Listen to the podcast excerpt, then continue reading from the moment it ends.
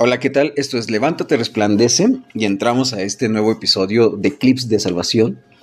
Ahora con dos términos muy interesantes porque genera, genera esa duda en qué significa, cuál es la diferencia y cuál es la relación entre uno y otro. Y estamos hablando de expiación y propiciación.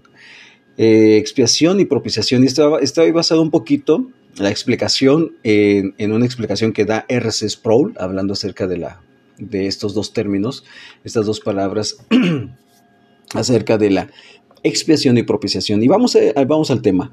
El prefijo ex, significa fuera de, por lo que la expiación tiene que ver con eliminar algo o quitar algo. En términos bíblicos, tiene que ver con quitar la culpa mediante el pago de una sanción o mediante la ofrenda de un sacrificio. Eh, ¿Recuerdas un poquito en el Antiguo Testamento los, los sacrificios? El, sacrificio que se tenía que hacer por, por la expiación. De hecho, había un día al año, un día al año que se llamaba el día de la expiación y no, no es una película.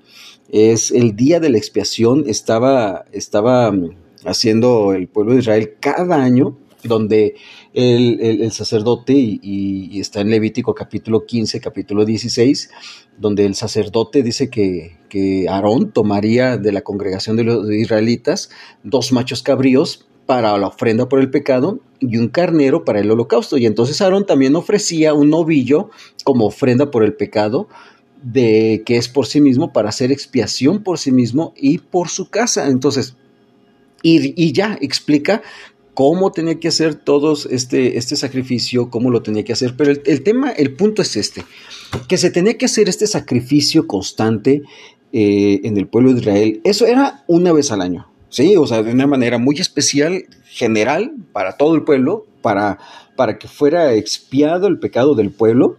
Del, eh, este, de una vez al año, pero constantemente, día a día, se tenía que hacer un, un sacrificio, ahora sí, este, constante, permanente, día a día, en el que se tenía que, eh, que este era el punto, ¿no? Eh, se tenía que quitar la culpa mediante el pago de una sanción o mediante la ofrenda eh, de un sacrificio. Y este es esto. Se tenía que hacer este sacrificio para pagar la culpa del pecado. Esta es la expiación. ¿sí? La propiciación, en contraste, la propiciación tiene que ver con el objeto de la expiación. O sea, sobre quién o sobre qué recae la, expresión. El prefijo pro significa por. Así que la propiciación provoca un cambio en la actitud de Dios para que Él pase de estar en enemistad con nosotros a estar por nosotros. A través del proceso de la propiciación somos restaurados a la comunión y el favor delante de Él. Recuerdas que en el Antiguo Testamento también en el templo y en el tabernáculo había, había este, varios, varios este, varios utensilios y, algunas cosas que se, que se usaban para, para, la adoración a Dios y una de ellas era el propiciatorio. Esta, este, este cuadro, este altar, este, esta caja grande era el propiciatorio donde se tenía que cubrir completamente con la sangre del cordero para que de alguna forma Dios al ver al ver su pueblo y al ver el pecado del pueblo, viera la sangre del cordero y entonces esto cubría el pecado del pueblo.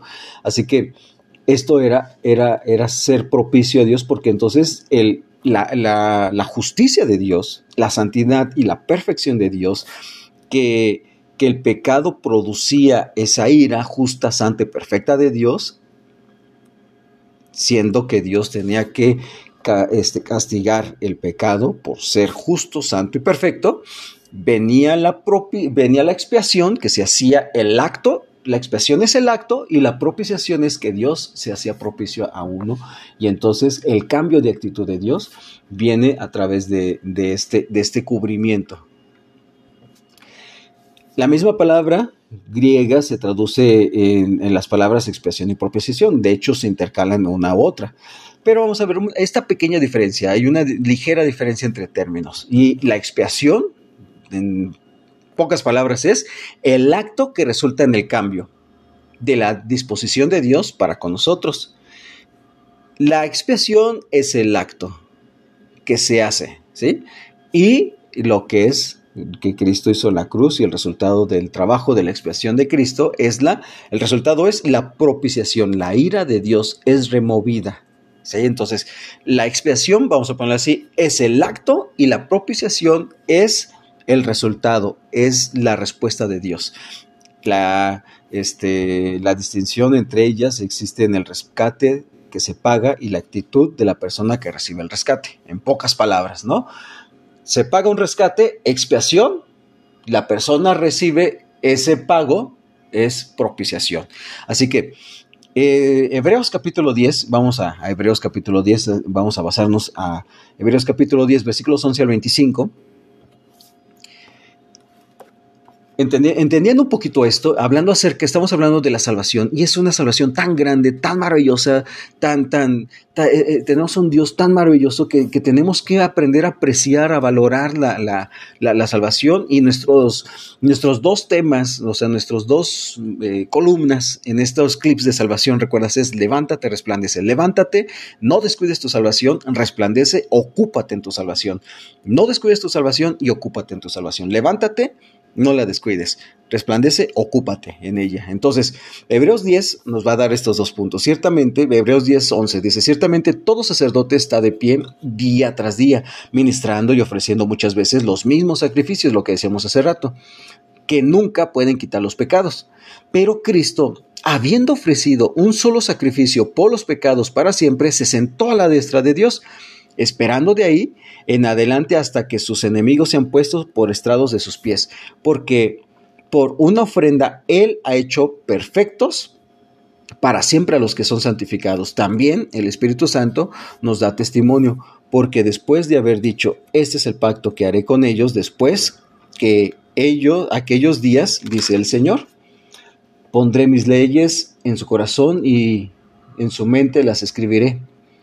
Añade, y nunca más me acordaré de sus pecados e iniquidades. Esto es clave y es maravilloso. ¿Sabes una cosa?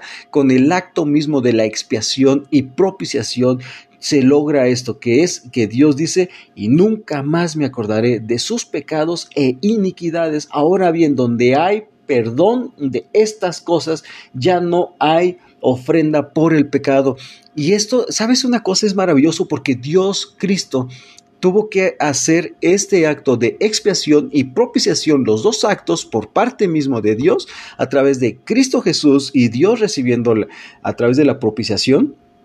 Y entonces tú y yo tenemos acceso a Dios gracias a este sacrificio, gracias a que Dios ya no ve, ya no nos ve como tales, porque ve la sangre, ve, ve Vean, vean, nuestras vidas cubiertos con la sangre del Cordero de Dios que quita el pecado del mundo. Y entonces, versículo 19, entonces, hermanos, puesto que tenemos confianza para entrar al lugar santísimo por la sangre de Jesús, el acceso que tenemos a Dios solo es a gracias a la expiación y propiciación, a la sangre de Cristo que, que derramó Él por nosotros. Y entonces dice el versículo 20, por un camino nuevo y vivo que Él inauguró para nosotros por medio del velo que es decir, su carne. Ahora, levántate, resplandece, levántate, no descuides tu salvación, puesto, versículo 21, puesto que tenemos un gran sumo sacerdote sobre la casa de Dios, acerquémonos con corazón sincero, en plena certidumbre de fe, teniendo nuestro corazón purificado de mala conciencia y nuestro cuerpo lavado con agua pura, mantengamos firme la profesión de nuestra esperanza sin vacilar, porque fiel es aquel que prometió. Considerémonos cómo estimularnos unos a otros al amor y a las buenas obras. Versículo 23 dice, mantengamos firme la profesión de nuestra esperanza sin vacilar. Levántate, no descuides tu salvación al dejar de perseverar, al vacilar en la vida, al decir, sí, no, lo haré, no lo haré, caminaré, no caminaré. Sabes una cosa, si Dios es Dios, a seguirle, y si no, es, estamos perdiendo el tiempo. Levántate, no descuides tu salvación. Si Dios ha sido propicio a nuestras vidas y Cristo ha hecho la expiación por nuestros, por nuestros pecados, ¿sabes una cosa? A nosotros no nos queda otra más que no vacilar. Levántate, no vaciles. Dejamos a veces de perseverar en la vida por vacilar, por decir, por no entrarle bien a la vida, por no agarrar el arado con las dos manos, ¿verdad? Por no agarrar el volante con las dos manos, por no enlodarte, vamos a ponerlo así, por no meterte hasta fondo, sino que a veces metemos los pies ahí en la orillita, mojamos nada más los pies en el agua, pero, pero ya es todo lo que queremos hacer. Levántate, no descuides tu salvación al vacilar y resplandece. ¿Cómo vamos a resplandecer? Ocúpate en tu salvación. ¿De qué formas? Tres dice tres cosas. 22. Acerquémonos con un corazón sincero. Acércate a Dios. ¿Cómo te vas a acercar a Dios? Tres formas. Con un corazón sincero, con plena certidumbre de fe y con un corazón purificado. Acércate. Versículo 23. Mantén firme tu profesión de nuestra esperanza mantente firme, sigue caminando, sigue adelante, mantente firme. Y tres, estimulándonos unos a otros. Dice, consideremos cómo estimularnos unos a otros al amor y a las buenas obras, no dejando de congregarnos como algunos tienen por costumbre, sino exhortándonos unos a otros y mucho más al ver que el día se acerca. Y esto es una forma en la que tú y yo podemos hacer válida el hecho de la expiación y propiciación en nuestras vidas, como acercándote a Dios, manteniendo firme tu profesión de nuestra esperanza y estimulándonos unos a otros al amor y a las buenas obras, sin vacilar. Levántate, resplandece, porque Dios, has, Cristo, ha hecho expiación por nosotros y Dios ha sido propicio en nuestras vidas. Que Dios te bendiga.